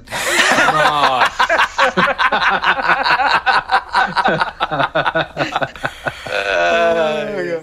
Mas o Rogério fica falando essas coisas, não consigo. Perdi o que eu ia falar, mano. Mas é engraçado, a, a, água, né? Você pegar a água como simbologia, né? A água, ela representa a origem da vida, né? Então, assim, a, a, né, digamos assim, a origem da Elisa, né? Digamos assim, ela foi achada às margens do rio, né? Representa também fecundidade, fertilidade, né? Então, a Elisa, ela se masturba debaixo da água, né? E, e representa também purificação e limpeza, né? Por exemplo, no, como na questão do, do batismo, né? Então, a, e a Elisa tem essa coisa, né? De ter o coração coração puro, né? O monstro, suposto monstro também, criatura também, em princípio, tem um, tem um coração puro, né? A gente não, a gente não tem nenhum indício de que ele seja uma criatura né, maligna, nem, nem nada assim. E, só que na literatura, a, a água também é muito ligada ao mistério e à morte. Né? Uhum. Né? Então você vê várias referências a isso, por exemplo, em Edgar Allan Poe, Fernando Pessoa, né? A água, a água como esse espaço do misterioso e, e da morte. Né? Então eu acho que todas essas a, a, água é interessante utilizar a água como simbolismo no filme, exatamente porque traz todos esses significados. É, mas assim, o simbolismo, pelo menos assim, claro, tem vários, né? O ser humano ele é feito, 60% do peso do ser humano é de água, né? Composição, né? Mas é, a, questão do filme se chamar A Forma da Água, né? É, e, e, e, e, a água está em tudo, em todos, né? Está no mundo, né? Porque o nosso planeta também, a maior quantidade de, de, de água que tem, é, a maior quantidade de massa que tem de água né, no nosso planeta. Na superfície. Na superfície, claro, né? Uhum. É, então, é, é, uma metáfora relativa ao amor, né? Porque o amor não tem forma, né? O amor você pode amar, né? É, é, esse filme, ele fala muito dessa questão de você não ter uma forma específica de você amar. Tanto que você tem uma, uma mulher que se apaixona por uma criatura, né? Você tem um, uma pessoa que é gay, você tem, você tem várias formas de amor ali acontecendo, né? Sim. O amor de amigo, o amor de par, o, o amor entre iguais, né? Você tem também a questão também da aceitação da, da questão racial, porque também isso é, um, é, uma questão no filme dos direitos civis, né? Então, uhum. o filme é muito bonito, cara. É, é um filme, assim, que, é, é, que, que ele, ele promove o amor, né, cara? É, não é à toa que esse filme está sendo, assim, tão festejado. É, é um filme que, que, tem uma promoção de amor muito forte. É. é, é um filme que tem muita simbologia, assim, para você poder, assim, ficar um, bastante tempo pensando nele, pensando no significado significados, né? Igual, igual eu falei assim, a, a água em geral, ela aparece na arte, na literatura como tendo essa simbologia. E tem tudo isso no filme também. A água representa isso tudo no filme. Mas também, né, representa principalmente a questão do amor, né? Essa coisa dessa fluidez da água, né? Como uma questão da, da do, igual você falou, Ferrari, do amor não ter forma, né? Não tem uma forma certa de amar. Exatamente. É. E tem, cara, e tem vários amores no filme. Você vê o, a, o cara que seria o espião russo, né? Que em tese estaria ali para destruir os Estados Unidos. O cara esquece da missão dele, ele quer salvar a criatura junto com, a, com as mulheres. O amor da ciência, né? E é, o amor da ciência, né? É. é. E não só do amor à ciência também, o amor também com, com o próximo, né? Porque ele estava vendo que o Michael Shannon, que é um vilão, né? Que é um verdadeiro monstro do filme, é o Michael Shannon, né? Que é um, um cara escroto, né? Gente, um, e que ideia é essa, cara? E que ideia é essa de você ter um único espécime e você querer matar pra dissecar? É, imbecil. Não, não faz sentido isso, gente. É um imbecil. É. Ele desconstrói essa cultura do machão norte-americano, branco, bem-sucedido, né? Você Nossa. vê como é que, que vida de é. merda que ele tem, né? Com a esposa Sim. dele, né? É. Uma relação horrível que ele, que ele domina a mulher, que ele é um cara que não tá nem um pouco preocupado com filho, com esposa, com porra nenhuma. É. Extremamente vaidoso, compra aquele carro ali só pra se, né, se autoafirmar. É, é um na babaca verdade, mesmo. É, na verdade, ele é um frustrado, né, na vida, assim. Exatamente. Ele, ele acha que ele devia estar tá num, num, lugar melhor do que o que ele tá e tenta compensar isso de outras é. formas, é comprando Exatamente. carro. A família dele, os filhos vêm contando o dia felizes, a esposa também feliz, e a família dele tá bem naquela cidade, mas ele se sente incomodado com isso. E ele se Sim. sente incomodado porque ele não queria estar tá ali. Aquilo ali não, ele não vê como algo de status, algo que ele, que ele merece. Ele merece algo maior do que aquilo, né? Então por isso, isso. ele tá incomodado com aquela, com aquela é, situação. E, e ele desconta essa frustração nele no, na criatura, né? Você vê que ele fica lá torturando a criatura lá com aquele, né? Tipo um taser, né? Negócio é. pra Sim. dar choque, né? É um cacetete que dá choque também, né? Não, não, não, basta só dar porrada, você também tem que eletrocutar o bicho, né? Exatamente, né? E aí ele, ele usa para justificar suas ações uma, um, uma leitura é, bem peculiar, né? Que ele faz do, da Bíblia, né? né? Que hum. ele, ele chega... Ele chega, por exemplo, ele vai falar. Somos criados à imagem de Deus. Isso. E, e aí ele. E aí, bom, essa cena é excelente, né, cara? Porque ele, ele destila todo. Já mostra, mostra o caráter dele todo ali naquela cena. Mostra, mostra todo o caráter dele, né? Que chama Elisa e a, e a Zelda, né? Pra poder conversar. E ele vira e fala assim: vocês, é, vocês vão limpar lá o laboratório, mas vocês não podem conversar com ele, não podem ter contato com aquela criatura, tal, não sei o quê. E aí ele vira e fala assim: vocês não podem achar que ele tem sentimentos naquela aquela criatura, né, uma, uma besta sem mente e tal, assim, né, porque nós somos feitos à, imagem e semelhança de Deus. Aí ele tá falando com a, com a Zelda, né? Ele olha para ela, né, vê que ela é negra e mulher e vira e fala assim, talvez um, um pouco mais parecido comigo. É. né? Então, ele usa isso para justificar as, as, atitudes dele, né, as atitudes escrotas dele, né, falando que o, é. né, que a criatura é uma afronta à, à natureza, uma afronta à criação, tal, não sei o que. Né?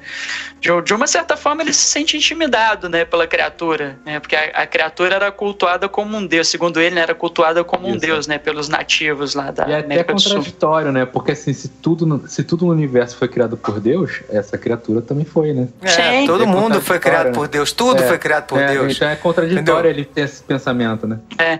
é. ele tem essa. Ele tem tanto esse problema de autoestima, né? Que ele no, no, no filme ele chega a ler um livro, né? De autoajuda, né? Eu penso, isso, o pensamento, positivo, positivo, né? Um negócio assim. Ele chega é, a falar então... com o chefe dele, não, não me faça ter pensamentos negativos. É, exatamente. É bem aquele, aquele modelo né, de, de norte-americano lá daquela época, caga-regra, né? É, uhum. é preconceituoso, Sim. né? Vaidoso. É bem, é bem um American Way of Life superficial, né?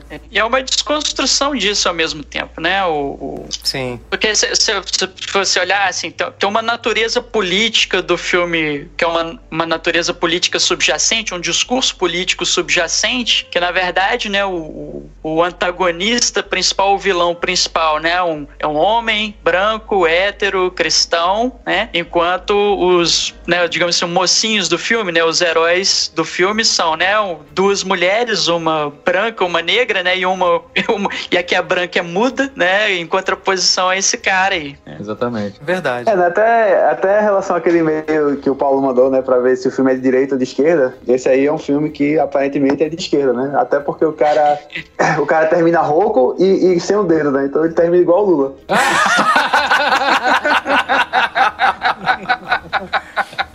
Agora, é, o, o, o Guilherme Del Toro, ele faz um agradecimento especial no Globo de Ouro às mulheres da equipe, né? Que esse é um filme muito feminino. A água é um elemento in, né? É um elemento feminino. E, e o filme é muito feminino. Esse filme é das mulheres, né? Porque é, tanto a, a, a, Elisa quanto a, a Zelda, elas são personagens, assim, absurdos. A Zelda, então, no início da, do filme eu achei que ela fosse é, uma personagem que estava mais autocentrada, né? Porque ela falava, ela falava a quantidade dela e a quantidade da outra, por a outra ser muda, né? Mas depois que o filme vai, né, vai se desenrolando, você percebe que ela está ligada nas, na, nas reações da Elisa.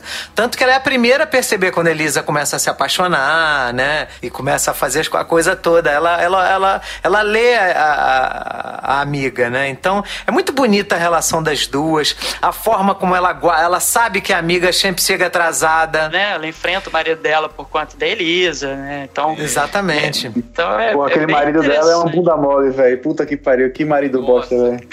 Marido merda, né, cara? Puta merda.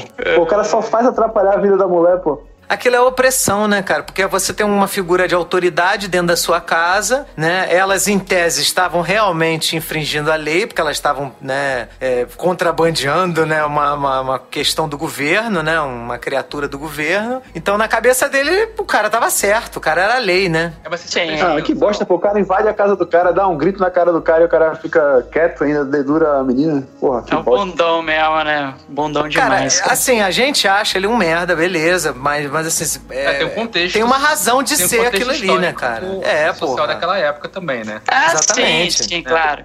Mas, é- mas é que a gente tá falando assim. no cara, pô.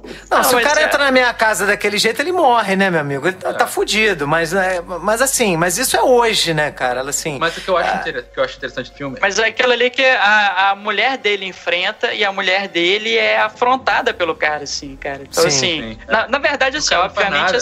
É. exatamente. ah, não, ele fica é- sentado, né? Ele, não nem levanta, a, né? Ele não defende a esposa. É, verdade, ele nem levanta da Ele nem cadeira. levanta. O que eu achei interessante da- dessa questão dele é que ao longo do filme, a, a Zelda, ela vai citando o marido e vai fa- faz- jogando umas piadinhas, né? Aquelas piadas típicas de relação, né? E só que ele nunca aparece. E nessa cena final, quando ele, quando pela primeira vez ele aparece, ele aparece de costas, sentado na poltrona, então a gente não vê o rosto. Depois, quando o Strickland ele chega lá na casa, é, aparece ele, só que ele tá no segundo plano, então aparece deformado o rosto, assim, aparece, não tá focado. E, e só foca quando ele vai tomar uma atitude, e aí o- ele é intimidado, aí ele vai e senta de novo. Então, assim, tipo, ele. Só quando ele tem alguma voz, alguma ação, alguma ação no filme é que ele realmente aparece, né? Aham. Eu achei interessante. É, ele, ele é meio que retratado ali como nulidade, né? Quase como se, ele, como se ele fosse parte da mobília, né? Ali. Isso é isso. E quando ele vai e quando ele vai ter voz, ele dá razão pro, pro vilão do filme. É, terrível, terrível. E o, o Dr. Hofstetler lá, o que, que vocês acharam dele? Pô, achei muito maneiro aquele personagem. Achei o personagem muito bom, cara. Muito bom. É Muito, muito, bom. legal, né? Cheio de camadas, assim, né? Assim, não- não, é um personagem. Poderia muito bem ser um personagem linear, né? Mas é um personagem também cheio de camadas ali, né? É, é o legal Eu do legal- Toro, né? Ele, ele tem, tipo, embora seja um filme de fantasia, todos os personagens têm várias camadas, né? Eles são bem, bem reais. Você, Sim. você imagina que aquilo pode ter acontecido de fato, né? Sei lá. Você Sim. acha que é fantasia, mas É. tem um elemento de realidade muito forte por causa do, do como os caras são bem construídos, né? Sim. E é engraçado que ele que introduz o elemento de espionagem, né? Que dá, que dá, Exatamente. traz essa atmosfera de Guerra Fria, né? Que ele é um, ali um espião russo infiltrado dentro de uma instalação, né? Científica, militar americana. O que eu achei interessante é que o filme ele passa à noite, né? Sempre no escuro, né? Porque ela, ela, o turno delas é à noite, então todos eles trabalham à noite. E aí o que é Sim. interessante é que ele, como espião, ele vai se encontrar com os, com os camaradas durante de dia, né? É. Interessante, né? É uma Claro que ele não tá trabalhando, né? É, que o Guilherme Del Toro faz, mas mesmo assim, ele faz questão de, de fazer esse encontro num ambiente escuro, ou seja, ele vai naquele... É um armazém abandonado, né? E aí você vê bem- lá no fundo, assim, a- o céu azul, mas é o único momento de luz solar que aparece assim mais. Aham. E é que é interessante isso, né? É, e eu acho engraçado ele brincando, né, com esses clichês de filme de espionagem, né, que ele vai Aham. encontrar lá com, com os russos, né, e primeiro tem uma senha e ele não consegue falar a senha pro cara, né, porque tá chovendo, tá muito barulho, né, É, ele fala a, a frase senha, o cara, o quê? Aí ele, ele perde a paciência e entra dentro do carro, né.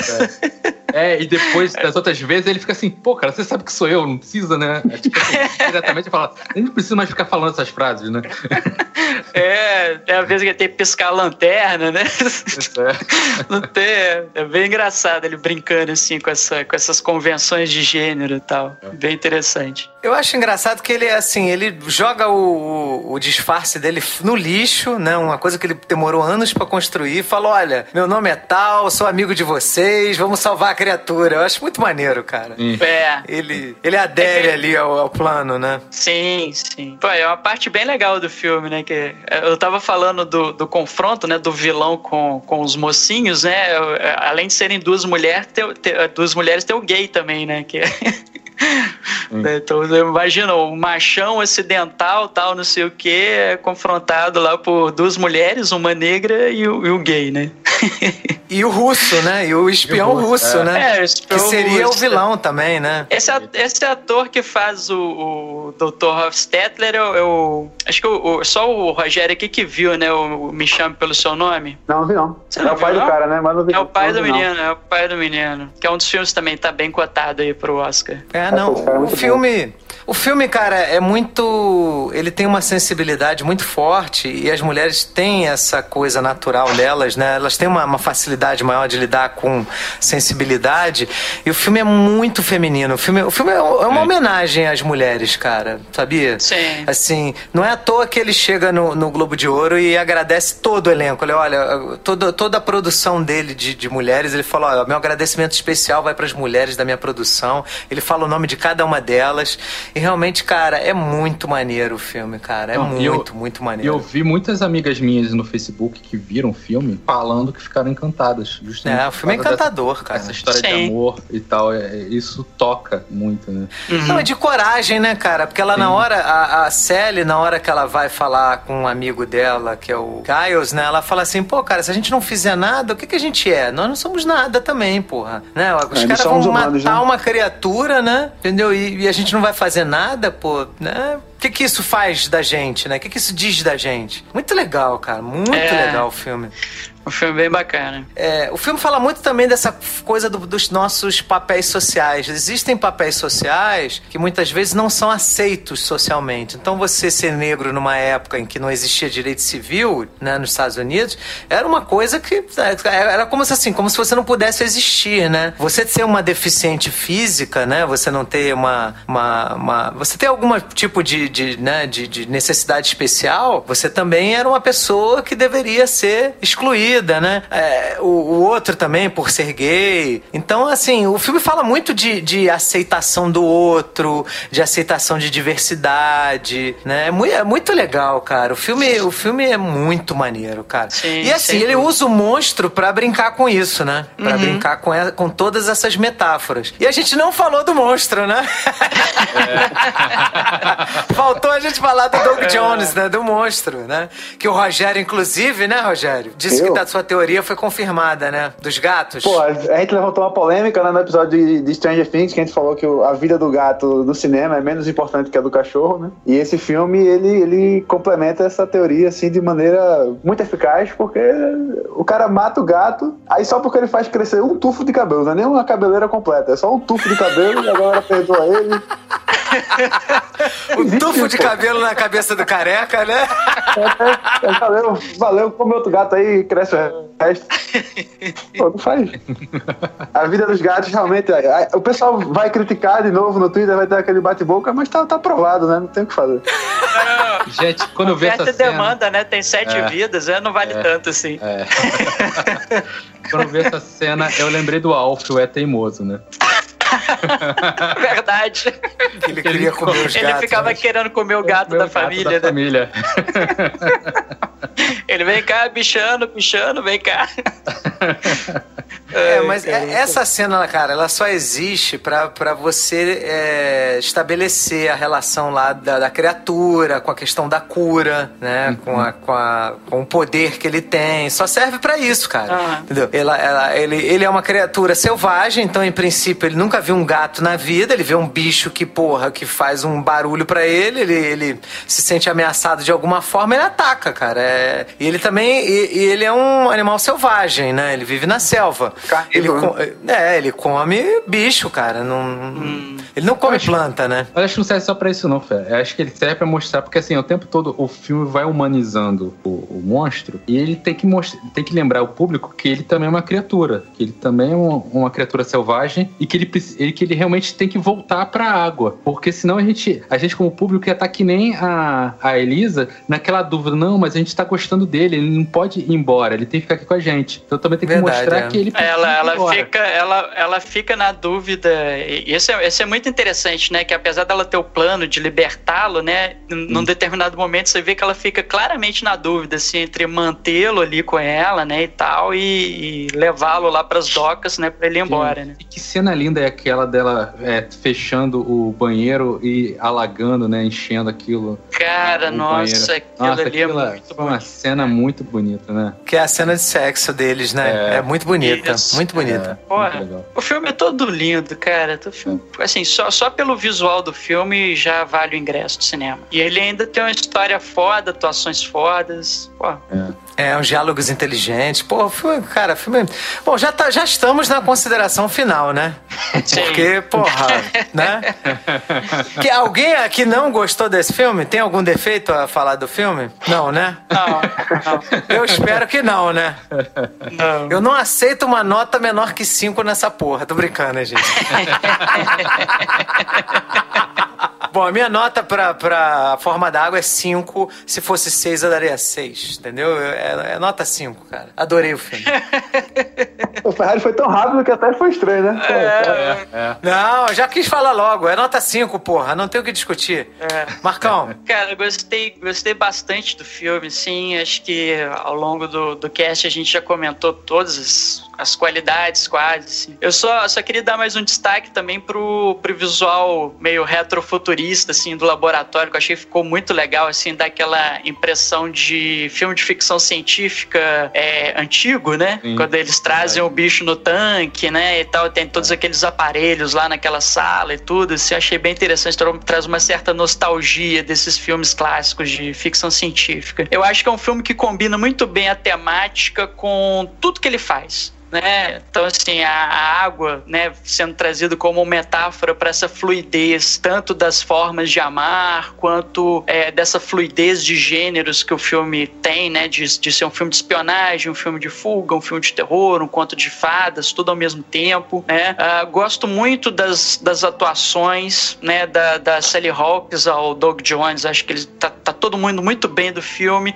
A Otávia Spencer, que eu acho que ela tá, assim, é, é ela ela cumpre bem o papel dela, assim, ela tá um, um, um, degrauzinho abaixo dos outros no filme, mas eu acho que ela cumpre muito bem o papel, assim, ainda mais como alívio cômico, né, pro, em contraponto às temáticas mais pesadas que o filme traz. É um filme que eu acho que tem um subtexto político que poucas vezes ele descamba pro panfletário, né, então ele, ele, ele vai muito sutil no subtexto dele, assim, uma hora ou outra, assim, que ele fica mais explícito, sabe, e, enfim, ele, ele traz uma mensagem mensagem muito bonita. Você que gosta de mensagens, né, Ferreira? Tá sempre exaltando essa coisa do. Quando a gente comenta filme de super-herói, né? Da questão do heroísmo e tal. Então traz uma mensagem muito legal, assim, não só de, de amor e tal, de tolerância, mas de solidariedade também. Né? É um filme muito bem construído, assim, de roteiro, né? É, diálogos, direção de arte, nem se fala.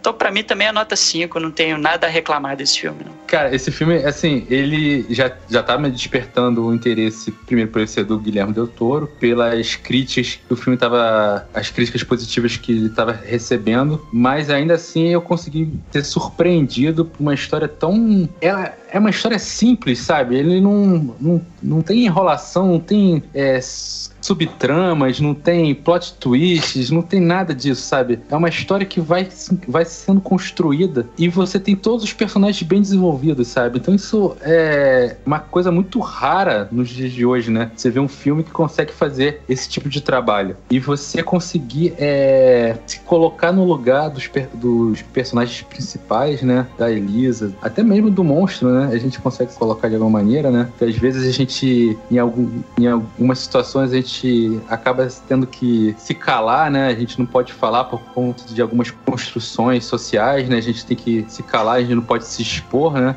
Então isso tudo é, faz a gente pensar, né? Como que como que a gente pode ser como a Elisa, né? Porque assim, ela, ela poderia ter ignorado, ter seguido com a vida dela, mas ela enfrentou a tudo e a todos por algo que ela acreditava ser correto, ser de verdade, né? Aquilo ali realmente tinha, ela tinha que fazer aquilo, sabe? Então, assim, é um filme muito inspirador. Pra mim, a nota é 5. Rogerinho. Vamos lá, nota boa. Pô, eu também gostei muito do filme. Só queria comentar um negócio rapidinho, que, tipo, tem uma cena que o russo lá, o Hofstadter lá, ele leva um tiro na boca. O Michael Shannon, ele pega ele como se fosse um anzol, né? Tipo, trazendo de novo aquela temática de, de mar, de peixe, assim. Isso, É, Ele sai arrastando... Morre pela boca, né? É.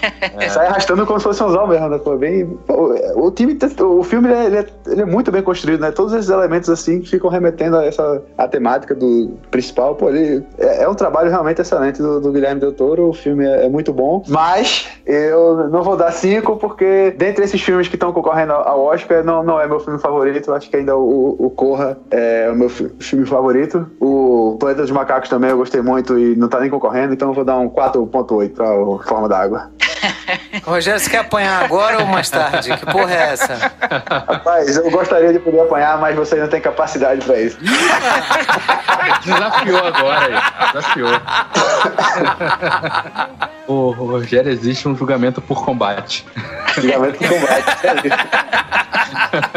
É a forma justa de decidir quem vai levar um Oscar, né, o, Exatamente. o Rogério?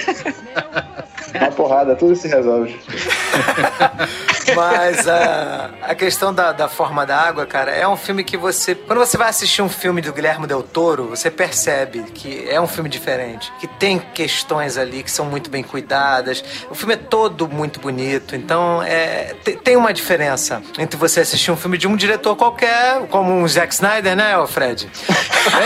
Tava faltando, tava faltando esse comentário.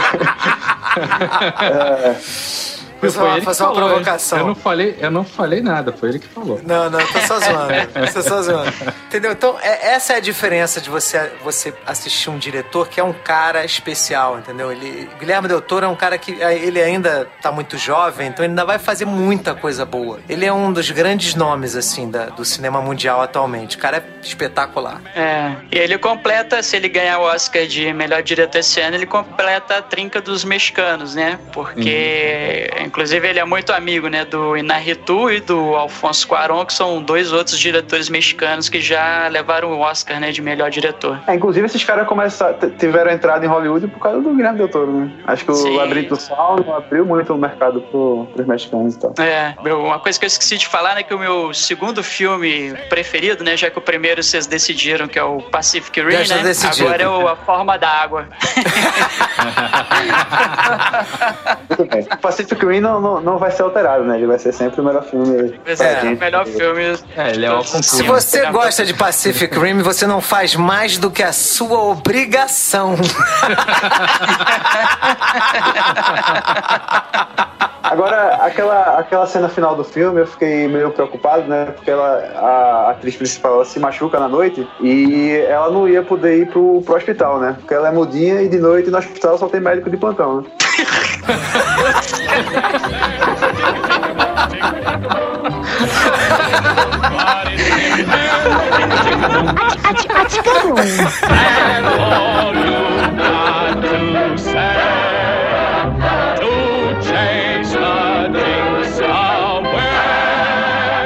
Chicka-chicka-boom!